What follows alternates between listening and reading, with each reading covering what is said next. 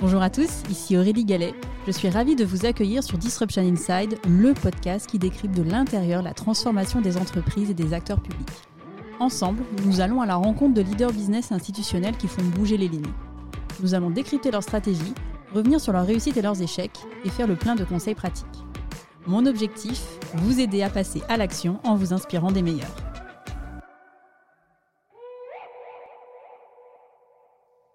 Bonjour à tous, j'ai le plaisir de vous proposer cette semaine le décryptage de l'épisode avec Julien Villeray, Chief Innovation Officer du groupe EDF. Pour commencer ce décryptage, j'aimerais repartager avec vous trois éléments structurants de la direction de l'innovation du groupe. Premier élément, la stratégie d'innovation du groupe EDF est au service de la raison d'être du groupe, qui est, je vous le rappelle, construire un avenir énergétique neutre en carbone. Cette stratégie s'articule autour de six axes, trois axes cœur de métier pour le groupe et trois axes complémentaires tous les projets d'innovation doivent s'inscrire dans l'un de ces six axes stratégiques. Deuxième élément, la direction de l'innovation du groupe ne centralise pas l'innovation. À ce titre, un triptyque d'innovation a été construit. L'innovation incrémentale est portée par les métiers, la RD est portée par la direction dédiée, et les adjacents, c'est-à-dire les nouveaux business, les nouvelles activités pour le groupe, sont portés par la direction de l'innovation. Les six axes stratégiques s'appliquent à tous et servent de grille de lecture, c'est-à-dire qu'ils permettent de dire non aux projets ne s'inscrivant pas dans l'un de ces six axes. L'ensemble est piloté par le directeur de l'innovation, présidé par le directeur de l'innovation. Ce directoire arbitre et suit les projets prioritaires pour le groupe. Troisième élément, la culture d'innovation. Julien nous dit à ce propos Diffuser la culture d'innovation est un challenge du quotidien. Je ne crois pas à l'injonction d'innover. Deux dispositifs ont ainsi été mis en place. Premier dispositif, la constitution d'un réseau d'innovateurs au sein du groupe pour favoriser le partage, le dialogue et la professionnalisation des innovateurs. Le second est la création du programme Factory, qui ambitionne de diffuser la culture par le faire. Julien nous dit à ce sujet. On met beaucoup d'énergie et de moyens là-dessus, car je suis persuadée qu'on diffuse une culture par le faire. Je pense que le faire est clé pour s'approprier les concepts et les méthodes. Dans l'épisode, nous sommes également revenus sur deux programmes emblématiques du groupe EDF, EDF Pulse Venture, le fonds d'investissement corporate, et EDF Pulse Incubation, le programme d'intrapreneuriat. Sur EDF Pulse Venture, trois points m'ont semblé particulièrement intéressants. Le premier est le fait que le groupe EDF a fait le choix de ne pas incuber de start-up externes. En montant au capital de ces start-up, le groupe EDF accompagne les start-up pour développer des synergies avec le groupe. Mais elles sont libres de, je cite, vivre leur vie. Le second point est l'utilisation de ce fonds pour explorer de nouvelles opportunités de business pour le groupe EDF dans des domaines éloignés de son cœur de métier. Julien nous donne un exemple dans l'épisode dans le domaine de l'agriculture. Le troisième point porte sur la mesure de l'impact, en distinguant deux natures de retour.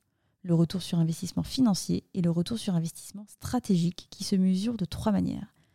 Les investissements qui permettent d'identifier des synergies avec le groupe, notamment des synergies d'offres de produits et de services proposés aux clients.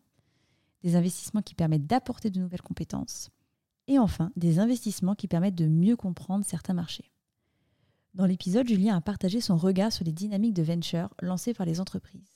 Il nous dit Je crois qu'il n'y a pas de recette miracle. C'est difficile. Il y a dans les fonds corporate lancés en France plus d'échecs que de succès.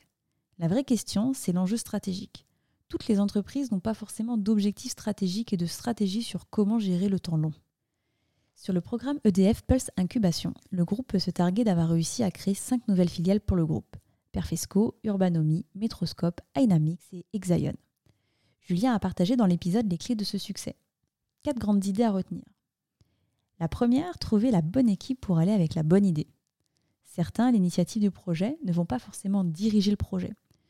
Deuxième idée, avoir des profils qui ont déjà nativement des projets entrepreneuriaux, c'est-à-dire des personnes qui auraient pu créer leur société à l'extérieur. Troisième idée, savoir dire non. Julien a partagé avec nous quelques chiffres clés. Sur les 70 derniers dossiers reçus, 6 seulement ont été sélectionnés. Un projet a fait tout le parcours d'incubation et vient de créer sa société est toujours dans le parcours et un a été arrêté.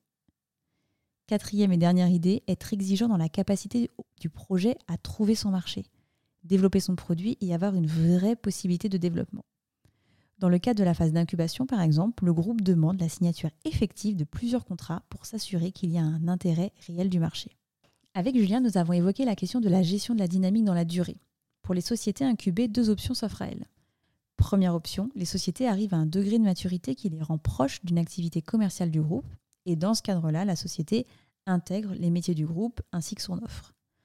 Deuxième option, le développement d'une start-up autonome à l'extérieur du groupe avec un accompagnement pour gérer son scale, notamment à l'international.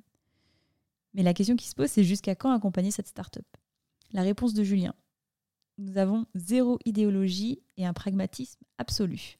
À ce jour, le groupe EDF détient toujours 100% du capital et accompagne ses startups.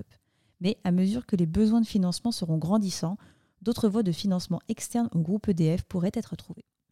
Dans les deux cas, nous dit Julien, c'est un grand succès.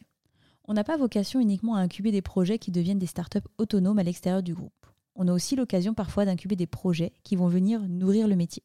Sur les facteurs clés de succès du programme EDF Pulse Incubation, Julien nous dit Je pense que la direction de l'innovation a regardé les projets avec un angle d'exigence très fort et avec une lutte acharnée contre la politique interne. La force de l'équipe qui a monté ce programme d'incubation, c'est qu'on passe notre temps à dire non et à assumer les noms, y compris au président s'il le faut. Julien poursuit.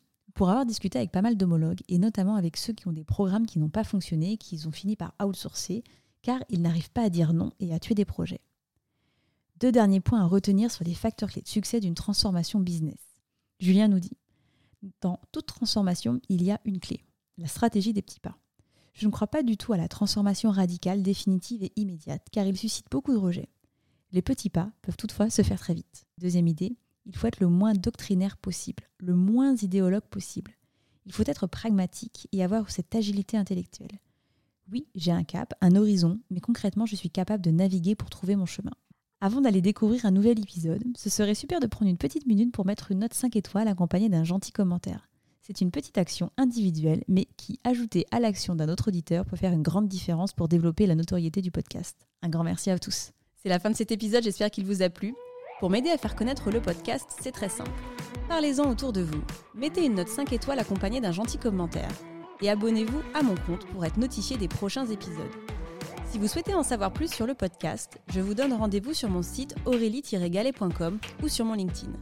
Un grand merci à tous et rendez-vous la semaine prochaine pour un prochain épisode.